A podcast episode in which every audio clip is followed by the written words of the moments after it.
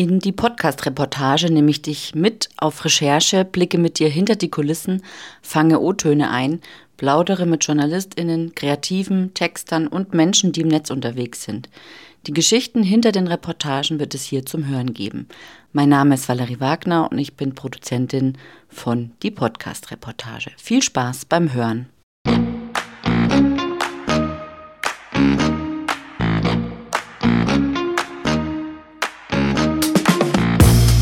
Herzlich willkommen, Andrea. Hallo, Valerie. hey, schön, dass du da bist. Ähm, ich möchte mal kurz den HörerInnen erzählen, äh, dass wir ja schon öfter miteinander im Podcast gesprochen haben, nämlich in meinem früheren Podcast Hotel Emotion on Air. ja, genau. Und da ging es immer um die Markenbildung für Hotels und heute sprechen wir über die Markenbildung oder Marke oder was ist eigentlich eine Marke und wie kommt es dazu? Ähm, und wie kann ich eigentlich wieder eine werden, ja, da sage ich nachher auch noch was dazu, ähm, im Journalismus. Und jetzt erzähl du mal den HörerInnen, warum du dafür die geeignete Person bist. ja, erstmal danke für die Einladung, dass ich nochmal bei dir Gast sein darf. Es hat mich total gefreut. Wir kennen uns ja wirklich schon jetzt ein paar Jahre über Instagram, ne? Sind wir übereinander Richtig. gestolpert. Ja. 2000, weiß nicht, 17, 18, sowas. Sowas, ja, genau. Genau. Ähm, ja, also ich beschäftige mich wirklich jetzt seit 25 Jahren mit dem Kommunikationsmarketing und ähm, habe erst so ganz klassisch für riesengroße äh, Industrieunternehmen gearbeitet, war lange in Dubai und ähm, habe da 13 Märkte betreut für äh, ja, einen großen Automobilhersteller. Und ähm, seit ich zu Hause wieder zurück bin in Deutschland und äh, dann kam die Mutterphase und so weiter und es wurde alles sehr, sehr schwierig. Und dann habe ich mich halt selbstständig gemacht und betreue jetzt mit Herz und Seele kleine Unternehmen und auch Solo-Selbstständige, die mit ihrem Markenaufbau so ein bisschen hadern. Mhm. Ja, und da gucke ich, dass wir das hinkriegen. Ich stehe für äh, ganz viel Spaß. Es muss einfach sein, es muss ähm, umsetzbar sein und es muss von Herzen kommen. Und vor allen Dingen muss immer der Kunde im Zentrum stehen. Das ist für mich das A und O. Cool. Und da fällt mir ein, du hast ja, also wir haben eben, wir sind über Instagram äh, haben wir zueinander gefunden und du hast ja auch mein Logo gestaltet, ja, Hotel mhm. Motion. Ähm, da haben wir auch miteinander dran gefeilt. Und ja, ich muss sagen, es macht immer Spaß mit dir. Es ist immer Herz dabei. Und dann sind wir ja, bin ich ja in Markenkalender mit reingegangen. Da kannst du mhm. vielleicht auch noch, gibt es den noch eigentlich? Ja, ja, ja. Mhm. So. Absolut. Ja, cool. Und ja, und heute geht es um Journalismus, weil das hat so ein bisschen mit meiner Geschichte zu tun. Ich habe ja 2016 mit dem Bloggen und mit dem Podcast, 2017 mit dem Bloggen und Podcasten angefangen. Mhm. Und ähm, dann war für mich ganz klar mein Thema Hotellerie, Digitalisierung, Social Media und ähm, was da Hoteliers einfach besser machen können und wie sich Hotels besser in der, in der vernetzten Welt aufstellen können. Und 2020 kam dann die Pandemie und dann habe ich so ein bisschen überlegt, okay, hm, jeder kann irgendwie was ins Netz schreiben. Wie funktioniert es eigentlich mit diesem seriösen Journalismus und mit diesem Recherchieren? Und wann weiß ich eigentlich, wann, wann was richtig ist und äh, zwei Quellen Methode und so weiter und so fort. Und dann habe ich gesagt, okay, ich mache jetzt ein Journalismusstudium und jetzt bin ich hier und schreibe für den Lokaljournalismus nebenberuflich und schreibe auch für Reisemagazine und schreibe auch sonst so und ähm, habe aber ganz viele Themen und ganz viele Interessen und ähm, ja, weiß gar nicht, wie ich mich jetzt, wie ich jetzt meine Marke rausschälen kann. Und ich glaube, so geht es ganz vielen Journalisten ähm, weil die vielleicht so das Eigenmarketing und das Selbstmarketing nicht so auf dem Schirm haben, aber eventuell doch zur Marke werden möchten. Und deswegen habe ich dich ja heute eingeladen. Ja, ja, ja, das glaube ich. Ja, ich glaube tatsächlich, ähm, dass gerade in der Branche, also dass JournalistInnen äh, da gar nicht oft so richtig äh, das auch auf dem Schirm haben. So, ich muss auch Marke sein irgendwie oder ich muss mich so positionieren, dass ich als Marke auffalle im Markt, wahrgenommen werde als Marke. Und ähm, weil ich glaube, ähm, also ich kenne zum Beispiel eine Journalistin, die ähm, bei der ARD arbeitet und die ähm, macht ähnlich wie du verschiedene Sachen. Die Judith Schacht kann ich ja auch namentlich nennen. Mhm. eine gute Freundin von mir, die äh, also sowohl ich sag mal, im Weltspiegel äh, in der Redaktion ist, als auch dann aber vor Ort teilweise aus dem Erdbebengebiet der Türkei berichtet hat oder in äh, Kiew auch sehr lange war und dort äh, aus dem äh, Krisengebiet äh, so live schalten und auch ähm, Stories gemacht hat.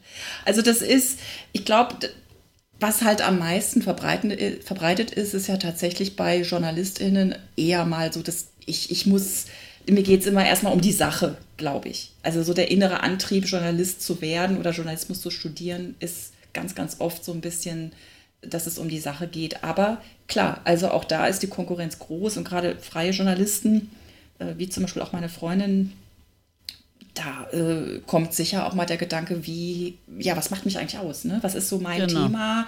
Wofür stehe ich? Und das sind so diese, also das ist wirklich auch, muss ich ganz ehrlich sagen, mit meinen Kunden, die ja aus, äh, nicht, nicht unbedingt aus dem Journalismus kommen, sondern aus allen möglichen Sparten der Wirtschaft. Aber ich glaube, das ist so die absolute Königsdisziplin und die steht auch leider ganz am Anfang der Markenarbeit. Und es geht einfach darum, was ist denn mein Markenkern? Ja. Und das, also da äh, habe ich schon so oft gehabt, dass Leute wirklich, die sind selbstständig, vielleicht auch schon zehn Jahre oder die sind das, aber irgendwie so richtig wuppt es noch nicht und man weiß gar nicht warum. Und dann eiert man so ein bisschen rum und dann äh, zieht man mal so ein bisschen am so Social Media Strang und ach ja, und, hm, und vielleicht muss ich ein paar Google Ads Anzeigen schalten oder also da wird halt dann wirklich Aktionismus betrieben aber wenn du denen oft die einfachsten Fragen stellst, ja, so wofür stehst denn du und was, was für ein Kundenproblem löst denn du und was ist denn so dein übergeordnetes Thema, was macht dich aus und was für eine Identität hat deine Marke, dann kommen ganz große Augen, ne, und so Fragezeichen und dann denkst du so, okay, jetzt gerade rattert's. Ja, ja, genau. So geht es mir nämlich auch gerade und ich ja. nicke und staune. genau. Und äh, das ist ja genau das, was ich, also das ist ja meine Arbeit, weil das halt fast allen. Das, würde, das fällt mir selber auch schwer. Ich habe halt die Handhabe, ich weiß, welche Fragen ich mir selber stellen und beantworten muss, aber es fällt mir natürlich auch von der Außensicht her wesentlich einfacher, bei so einem Workshop dann irgendwann zu sagen, am Ende des Tages so. Und jetzt sage ich dir mal, was ich in dir und deiner Marke sehe und was, was eigentlich nach, nach außen halt super griffig rüberkommt. Und da ist, das sind halt so die Themen.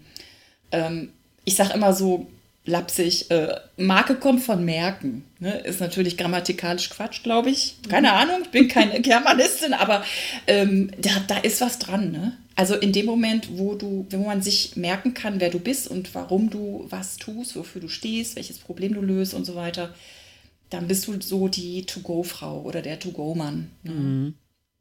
Also ich, während du so erzählst, überlege ich, okay, irgendwie, ich habe gar nichts. Ich weiß gar nicht, ich könnte keine einzige Frage davon beantworten.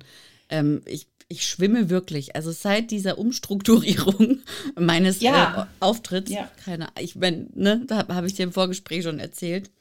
Ich, ja, und das kommt aber ganz klar daher, Valerie, weil du vorher absolut für ein ganz bestimmtes Thema standest ja. als, als Hotelomotion. Ja. ja, und dann äh, kann man das auch greifen. Ja, also ich meine, ja, jetzt einfach mal so, wenn du mal an JournalistInnen denkst, wer, wer ist denn für dich eine Marke?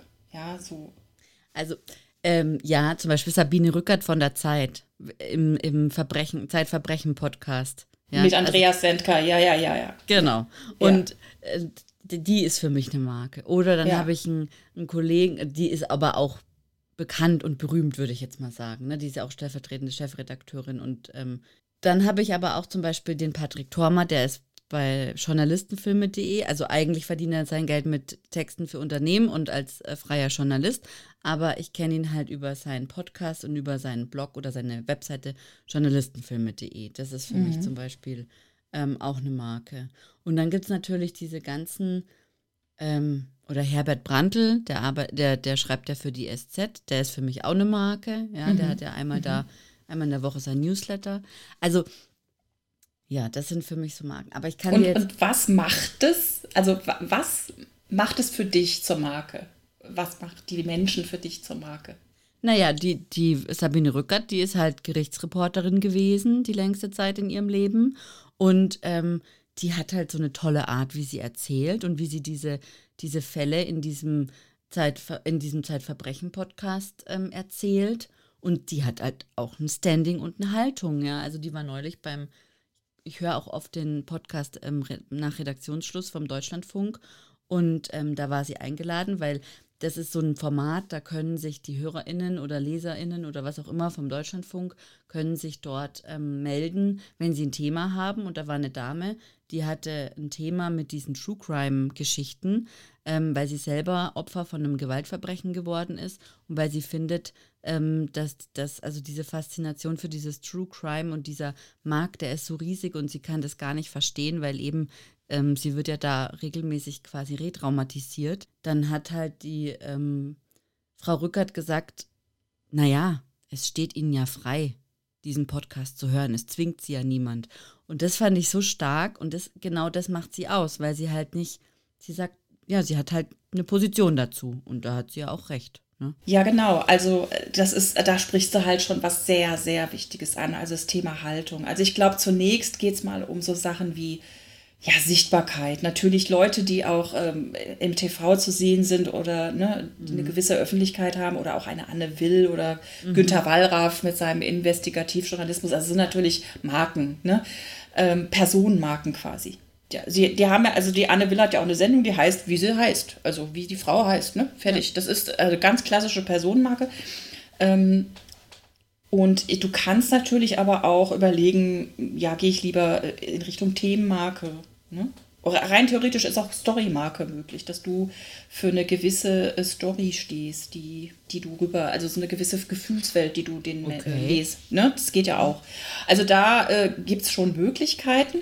Und ähm, was natürlich jemand zur Marke macht, ich glaube, gerade bei JournalistInnen ist das Thema Persönlichkeit absolut das Hauptthema. Und dann kommt aber schon relativ schnell auch, äh, was sagen denn deine LeserInnen? Ne? Also wie, was, äh, wenn du die mal fragst, wie, wie verordnen die dich denn ein? Mhm. Äh, was, das ist die, äh, die Valerie, die steht für mich für und da muss man aber in Dialog gehen. Das kannst mhm. du so schlecht in, in, in deinem eigenen Saft, kannst du das nicht ausprobieren verprügelt. ja. ja, also es geht um Sichtbarkeit, es geht um den Schreibstil natürlich, um die Tonalität und ganz klar, also das fand ich jetzt gerade schon mal super, dass du das gesagt hast. Es wäre jetzt von mir auch gekommen, die Haltung. Ja. Und das ist ja was, im Endeffekt ist das eine Identität. Ja. Ja. Und ich denke, gerade bei JournalistInnen ist es halt so, dass du kannst das gar nicht so spalten, dass du sagst, ich habe eine Corporate Identity und ich habe hier meine persönliche Identity. Das ist, geht ineinander über. Ne? Oh, ja, und das ist halt, aber ich finde es halt so schwierig, weil eigentlich sind wir ja nur Beobachter und Berichterstatter. Wir sind ja nicht die, also es ist ja eher ungewöhnlich, dass äh, Journalisten eine Ich-Geschichte schreiben. Also nur weil sie es jetzt erlebt haben. Ne? Und zum Beispiel bei diesem Reisemagazin, da habe ich natürlich ähm, in Ich und Wir geschrieben, weil ich das halt erlebt habe. Tatsächlich, es war eine Geschichte über unseren Urlaub. Und aber das macht man ja eher nicht. Also man, man beobachtet, man steht ja immer nur außen. Und das finde ich halt so schwierig, dieses, diese, diese innere Einstellung oder Haltung von Journalisten, eigentlich nur der Observer zu sein, ja. Und dann aber zu sagen, okay, aber der Text hat halt oder eine gewisse Tonalität oder man, man kann vielleicht gar keine Tonalität im Lokaljournalismus zum Beispiel, ich muss dir ganz ehrlich sagen, ich schreibe dafür den, über den Gemeinderat ähm, und äh, am Ende hört sich das halt so an wie äh, die Tonalität dieser Zeitung, aber nicht wie die Tonalität der Autorin. Ja, und da muss man sich halt auch fragen, wer ist denn jetzt dein Kunde? Ist es hm. die Zeitung oder ist es, sind es die Leser? Ja. Ja, das ist, und, und äh, diese, also diese Frage stellen sich ja nicht nur Journalistinnen, sondern auch äh, jeder, der, der mit mir zusammenarbeitet. Äh, und, und, ich weiß, du hattest das auch bei Hotel Motion ähnlich, dass du mich mal irgendwann gefragt hast, ja, wer ist denn jetzt eigentlich mein Kunde? der, mhm. der Hotelgast oder die, die, ne? Ja. die Hotelgäste oder äh, der, der Hotelmanager äh, oder der, der Direktor oder wer auch immer oder ja. die Direktorin. Naja, jedenfalls ähm, es ist so, ich glaube, ähm, im Endeffekt, ich, ich finde immer mal so eine einfache Faustregel, deine Kunden oder deine Kundin ist jemand, der deine Rechnung zahlt. ja. So einfach würde ja. ich erstmal da dran gehen. Na klar, musst du auch deine Partner oder die, wenn du eben auch im, im B2B und so weiter äh, tätig bist, klar, dann musst du natürlich auch äh, die als Kunden ansehen. Ja. Aber man darf nie vergessen, wer ist, an wen geht es denn zum Schluss? Also wer bezahlt im Endeffekt? Und das äh, ist immer ein guter Ausgangspunkt, finde ich. Okay. Also wenn ich jetzt so, wenn ich jetzt so für mich ähm, erarbeiten möchte, okay, was ist eigentlich mein Thema, wofür möchte ich eigentlich stehen? Hast du da ein, zwei Tipps oder Fragen, wie ich das so für mich selbst mal in eine Richtung lenken kann oder beantworten Ja, ja. Ich glaube, es ist immer noch so eine Nischenangst vorhanden, ne? also ja. ähm, generell. Und das ist was, was auch ähm, einen so ein bisschen behindert, weil, wie du schon sagst, ne, ich mache dies, ich mache das, ich schreibe Reisegeschichten äh, ja. und ich mache dann aber auch was für die lokale Presse. Und das ist halt, ähm, klar, einerseits, es ist ja toll, wenn jemand vielseitig ist und alles auch kann und abdeckt. Und wenn jeder äh, nach dem Lesen sagt, wow, also das war auch wieder toll. Ja, mhm. und ähm, aber das Problem ist, wer sich spitzer aufstellt oder wer sagt, ich bin jetzt für eine bestimmte Sache eher bekannt oder mache mich dafür bekannt, der, ähm, den kann man natürlich ganz einfach vermarkten. Ne? Mhm. Und das ist das Problem. Wir Menschen lieben es ja, in Schubladen zu denken und auch Menschen in Schubladen zu stecken. Ne? Man, man, man lernt manchmal wildfremde Leute kennen und dann, wenn man darüber was erzählt, also äh, der war so und so, das war so und so einer oder die war so und so eine. Und man kennt die Leute eigentlich noch nicht mal. Das ist schon relativ unfair, aber wir ticken so, weil wir das, ähm, das ist für uns halt ökonomisch. Ja, wir haben auch keine Lust, da stundenlang äh, ähm, zu analysieren und wir mögen gerne Themen schnell einordnen. Und da so ein Label verpasst zu bekommen, das ist ja nicht, ich glaube, wir müssen uns dafür, davon lösen, das als etwas Wertendes zu sehen, mhm. sondern eher als etwas Ordnendes. Ja. Also ich kann dir Beispiele geben, was ich habe gerade vorgestern, am Mittwoch, ja, war es, ähm, da sagte eine Kundin zu mir, mit der hatte ich ein Meeting, im Zoom-Meeting sagte sie zu mir, ja, du bist ja für mich eh die Königin der Kleinigkeiten.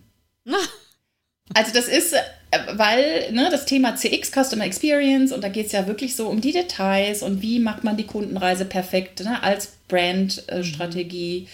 Äh, äh, ist ja ein ganz großer Teil einer Marke, ist ja Customer Experience auch. Und äh, sie hat, so, also das fand ich so niedlich. Ich habe gesagt, oh, das muss ich mir sofort äh, notieren. Mhm. Ja, und das ist, also das ist ganz wichtig, dass man mal zuhört. Was sagen denn die anderen? Wie, wie empfinden die mich? Oder äh, dann sagt jemand, ja, das ist die, die, die, das ist die Markenmacherin. Oder ich habe gut auch schon mal genannt, ah, das ist die Logofrau. Also ganz früher, ne? Ja. Ja. Ich, äh, als ich noch nicht so strategisch gearbeitet habe. Das ist alles, äh, das ist auch nicht irgendwie, dass ich dann mich abgewertet fühle, sondern das ist einfach, Klar, für den Handwerker hier in Worms, der bei mir seit zehn Jahren das Briefpapier und die Visitenkarten und die Beschilderung und die Fahrzeugbeklebung und alles, für den bin ich die Logofrau oder die Grafikdesignerin oder was auch immer. Das ist ja. mir gerade egal. Oder die Frau von der Werbeagentur. Und äh, ja, und für alle anderen bin ich die so, ah, die, mit der Andrea, da, seitdem weiß ich endlich, wofür ich stehe. Ne? Und das mhm. ist halt. Mh, mm, wie du dich dann, ähm, ich finde, es macht ganz viel aus, den anderen zuzuhören, wie sie dich wirklich beschreiben. Und das ist auch zum Beispiel eine Übung, die ich mit allen meinen KundInnen mache, dass ich sage, so jetzt schreib als allererstes, nimmst du erstmal WhatsApp raus und schreibst mal äh, diese Fragen an drei gute Freunde oder Freundinnen. Mhm. Erstens, warum bist du mit mir befreundet? Mhm. Zweitens, was kann ich in deinen Augen sehr gut? Worin bin ich super? Und drittens, wie beschreibst du mich in einem Satz? Mhm. Und wenn die dann die Antworten bekommen, da fließen Tränchen, kann ich dir sagen. Okay. Das also das ist unfassbar, was man dann plötzlich hört von Leuten, mit denen man ewig befreundet ist und man denkt so, echt, das bin ich für dich wow. Also das ist so emotional oft und man sagt sich plötzlich Sachen, die man sich seit Jahrzehnten gar nicht gesagt hat. Und weil er, ne, man geht ja Kaffee trinken, man redet über Gott und die Welt, aber man sagt sich sowas nicht. Ja. Und da ist schon mal so das erste Aha-Erlebnis bei ganz vielen, die sagen, ach, guck mal, finde ich jetzt gar nicht, dass ich da gut drin bin, aber meine beste Freundin findet das so. Mhm. Oder äh, meine, meine Arbeitskollegen oder was auch immer, wie man mhm. fragt. Ne? Also ich würde immer erstmal mit dir selber anfangen, gerade als also gerade als Personenmarke ist es natürlich das, womit man immer anfängt. Also wer bin ich als die Unternehmerpersönlichkeit in meinem Unternehmen? Wofür stehe ich? Mhm. Und ähm, was ich ja auch, das kennst du aus dem Mackenkalender, die berühmte Zwei-Stunden-Frage. Ja. Ich, ich behaupte ja immer kackfrech, ich hätte die erfunden. Aber ich habe auch noch nirgendwo anders das gesehen. Also sage ich mal einfach so, bis hm. das Gegenteil äh, bewiesen ist, dass ich die Erfinderin der, die Erfinderin der Zwei-Stunden-Frage bin. Ja, also die äh, Frage lautet, was würdest du zwei Stunden lang arbeiten, wenn du in der Woche wirklich nur zwei Stunden arbeiten dürftest? Was würdest du dann machen? Weil man macht ja tausend Sachen, ne? Also ich bei mir zum Beispiel, ich mache Konzepte, ich mache äh, äh, Angebote, ich schreibe Rechnungen, ich mache Buchhaltung, Vorbereitung, ich mache, man macht ja tausend Sachen. Ja. Und äh, die eigentliche Arbeit, gut, dann äh, machst du Kundengespräche, dann machst du Zoom-Calls, dann ähm, überlegst du dir die Strategie, dann machst du die Ausarbeitung und dann machst du den, hältst den Workshop und dann gehst du vielleicht nochmal in die Grafik. Und da einfach mal zu sagen, ja, aber wenn ich nur zwei Stunden arbeiten dürfte, was würde ich dann machen?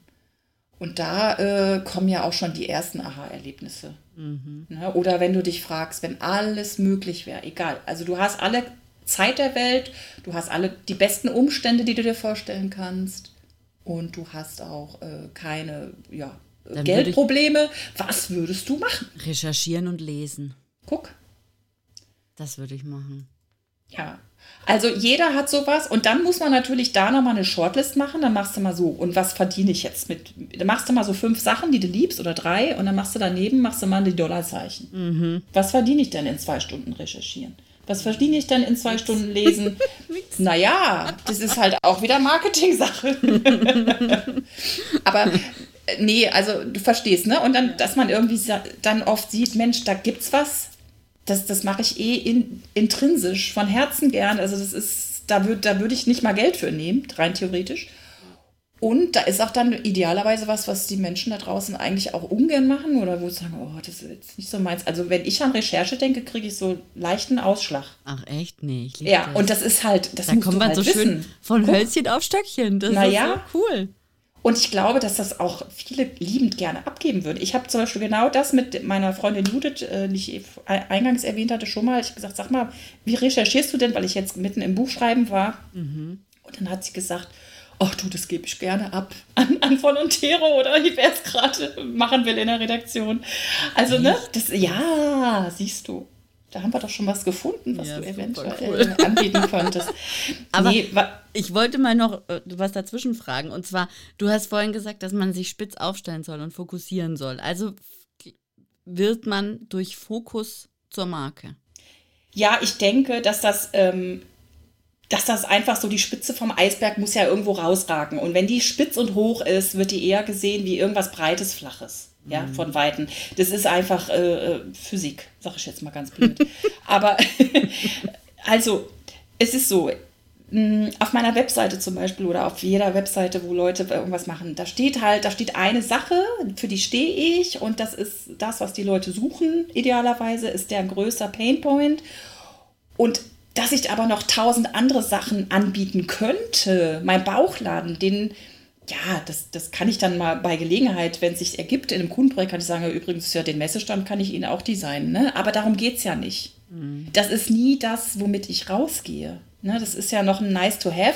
Und dann ist ja im, im Gegenteil, dann sagen die Kunden, ach du liebes bisschen, Sie sind ja wirklich äh, die eierlegende Wollmilchsau. Mensch, was ein Glücks, Glücksgriff. Mhm. Ne? Also das ist dann eher noch so im Nachhinein so, wow, also jetzt bin ich mal so richtig überzeugt, dass der Mensch für mich genau der Richtige ist. Mhm. Also Weil ich habe ich hab nämlich, also ich habe so ein bisschen eben dieses, dieses, ähm, ich habe in den letzten, im letzten halben Jahr bestimmt 105, gefühlt 150 Millionen Mal meine Autorenbox umgeschrieben. Und ich schreibe ja auch unter anderem für den, ähm, also ich bin Mitglied beim DFJV, beim mhm. Deutschen Fachjournalistenverband. Und die haben ein Online-Magazin und das heißt der Fachjournalist. Und da wollen die natürlich, dass, und da wurde ich auch schon im Newsletter mal vorgestellt. Und da musste ich mich dann spitz aufstellen. Und es ist mir einfach nicht ge gelungen. Also ich konnte nicht, ich habe zwar gesagt, ich mache äh, Lokaljournalismus, ich mache Klimajournalismus, ich mache Geschichten über Menschen und Medien und meine, mein, meine Medi also mein Medium oder meine Medien an sich sind Text und Podcast. Und das ist ja so der Bauchladen, ja. Genau. Und aber du musst halt das, das übergeordnete Thema finden.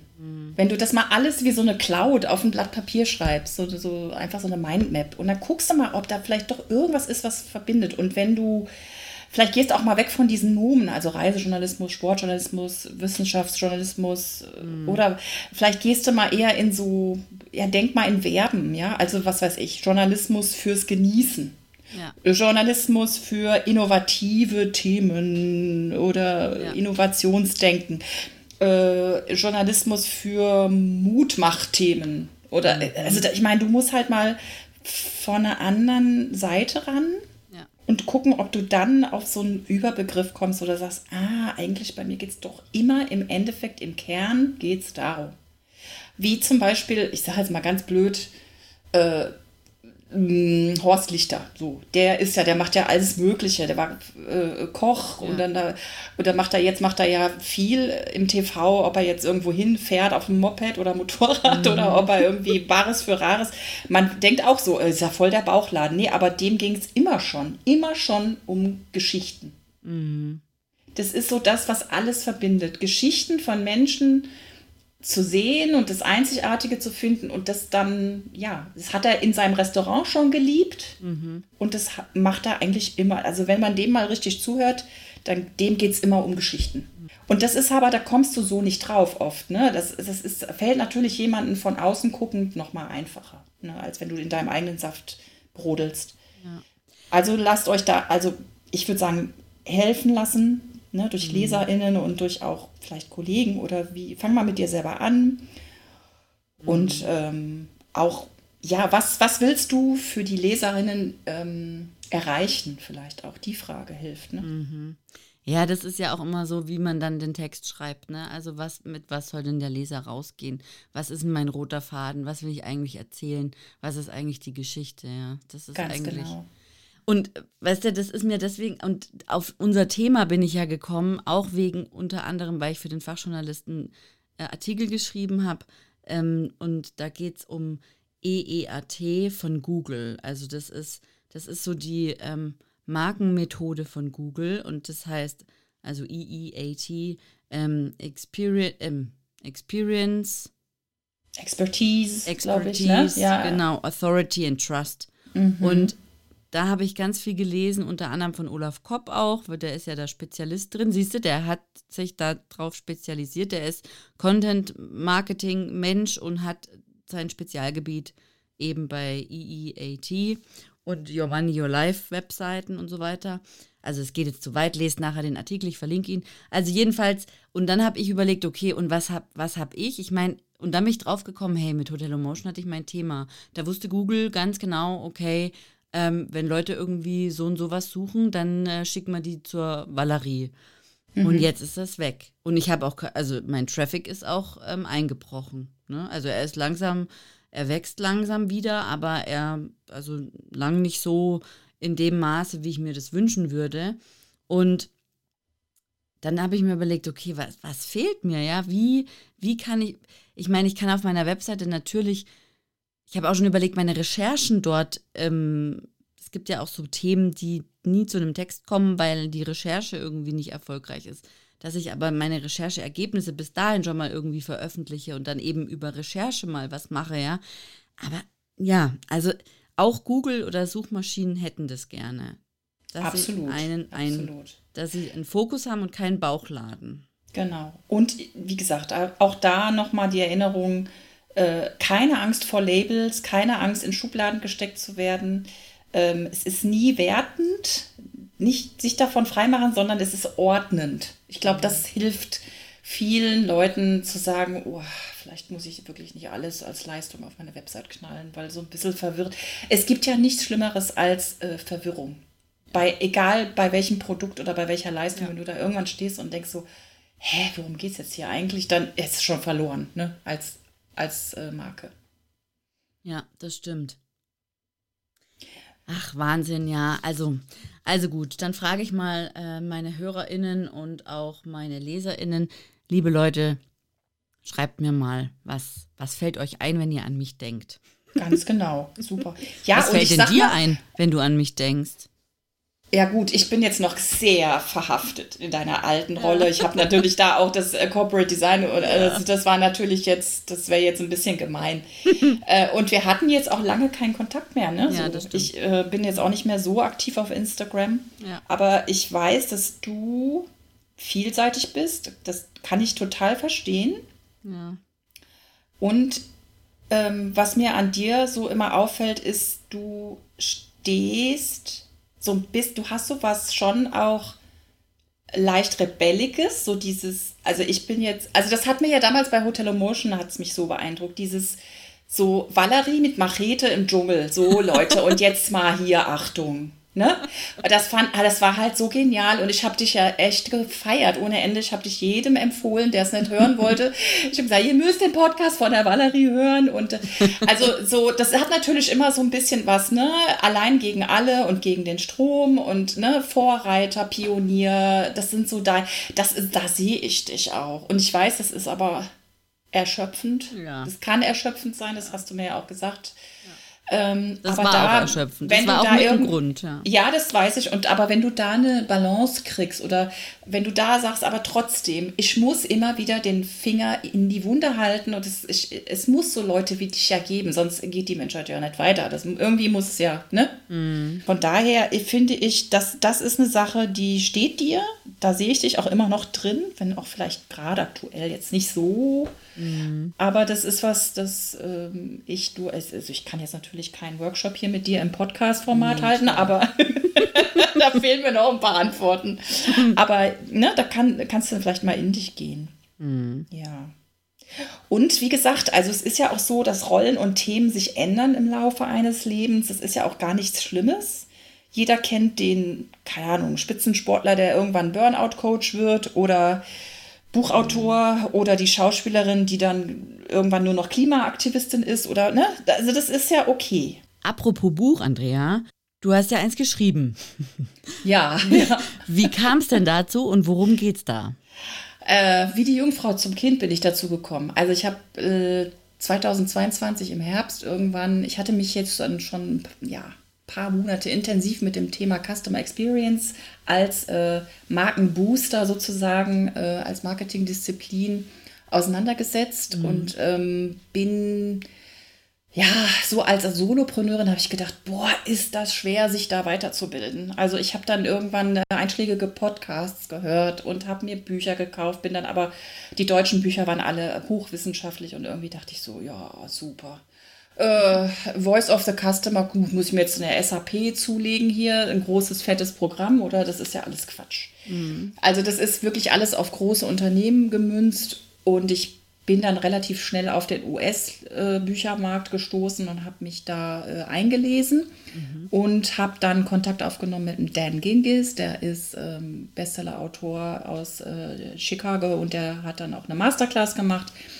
Und da saß ich dann äh, Anfang letzten Jahres und habe da, äh, nee, vorletzten Jahres und habe dann ähm, mit, mit Customer Experience Managern von großen amerikanischen Firmen äh, mit ihm die Masterclass gehabt, sechs Wochen und habe gedacht, ja, super, jetzt lerne ich aber mal hier so richtig viel und äh, war so völlig gehypt.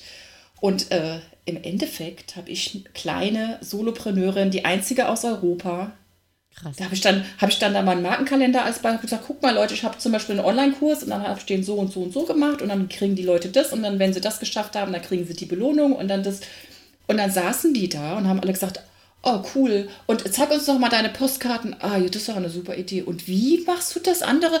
Und dann nachher war immer so, äh, dürfen wir das vielleicht kopieren, so in ein bisschen anderer Form? Und der, der Dan hat sich nur noch kaputt gelacht und als, als die Masterclass dann nach sechs Wochen vorbei war und wir hatten das Abschlussgespräch, da sagte er so, ja, also you, you really should teach CX in Germany.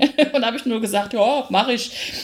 Gesagt, gesagt, getan. Und dann habe ich wirklich, ich wollte ein White Paper machen ne, für meine Kundinnen. Ich habe gedacht, ja, komm, super, machst du mal alles so ein bisschen strukturiert und alles runtergebrochen für die kleinen Unternehmen. Und dann äh, sagte eine Kundin von mir, du mach mal ein Exposé, ich schick's mal an ein paar Verlage. Ich so, nee, komm. Und äh, auf einmal hatte ich zwei Angebote auf dem Tisch liegen. Ne? Das war so, ich hatte, habe ich überhaupt nicht mitgerechnet. Krass. Ja, und jetzt erscheint es äh, Anfang 24 im Gabal Verlag. Ich bin natürlich äh, total geflasht und ähm, habe da ja null mit gerechnet, aber das macht mich natürlich auch total happy. Ja klar, mega und, cool. Ja, und jetzt kann man sich wirklich für kleines Geld, kann man sich da mal so einen Rundumschlag holen und erstmal gucken, ja Moment, weil es ist wirklich die zweit, also die zweit schnellst wachsende Marketingdisziplin äh, okay. nach KI. Okay, krass. Ja, cool. Das äh, ist wirklich, sollte man sich draufpacken. Mhm. Allerdings, ja. Also Weil ich werde es mir holen auf jeden Fall. Ja, und ähm, gerade wenn man so drauf ist wie ich, ich hasse ja Akquise, Kaltakquise oder Lead-Generierung und irgendwo sich um Neukunden zu bemühen, das ist so gar nicht bei mir verankert. So, ähm, ich habe im Leben noch nie Akquise betrieben und äh, Customer Experience ist ja genau das, dass man nämlich die Bestandskunden so gut behandelt, dass die ständig für einen Werbung machen und eigentlich alles von alleine wieder neu kommt. Und ja. es ist wirklich so, wenn Leute bei mir anrufen, woher, woher kennen sie mich oder wie haben sie mich gefunden?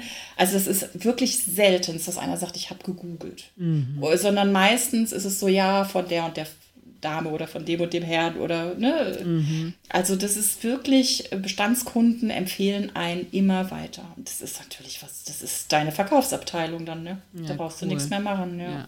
Ja, sensationell. Andrea, jetzt erzähl noch kurz, ähm, jetzt kommt der Werbeblock. äh, wo findet man dich, wenn man mit dir zusammenarbeiten möchte? Jetzt, äh, weil man so deine Stimme so toll fand in diesem Podcast. ähm, oder wo gibt es diesen Workshop, von dem du vorhin mal erzählt hast? Ja, am besten auf meiner Webseite www.sternundberg, also wie der Stern und der Berg.de, alles zusammengeschrieben. Ähm, das ist meine Marke. Sehr gut. und ähm, genau, da ist jetzt zwar ein bisschen was in Bewegung, äh, wird natürlich jetzt in den nächsten Monaten dadurch, dass das Buch jetzt auch mit drauf kommt und so, wird die ähm, Struktur sich noch ein bisschen ändern, aber nicht einfach mir eine E-Mail schreiben oder wir quatschen oder zoomen mal ganz unverbindlich. Also ich bin sehr, sehr nahbar. Ich äh, werde niemanden festnageln. Alles, äh, also ich, ich habe auch keine Zeit mehr für äh, Arbeiten, die, die keinen Spaß machen. Ne? Mit 54, dann ist man so drauf, ja. Da, dass man sich erstmal kennenlernt und guckt, hey, das, das wird super, lass uns gemeinsam arbeiten. Ich glaube, das äh, ist genau das, was es ausmacht. Also gerne mit mir Kontakt aufnehmen. Sehr bin äh, easy peasy und äh, bin, bin sehr herzlich, oder? Das sagst du auch ja, immer. Ja, definitiv. Man fühlt sich aufgehoben bei Andrea. Super, dann vielen Dank für das Gespräch und äh, bis demnächst. Ja, danke dir, Valerie, war wieder eine Freude und ja, arbeite mal an deinem Markenkern, lass ja. es mich wissen. Mach ich. Bis bald. Ciao. Tschüss, ciao.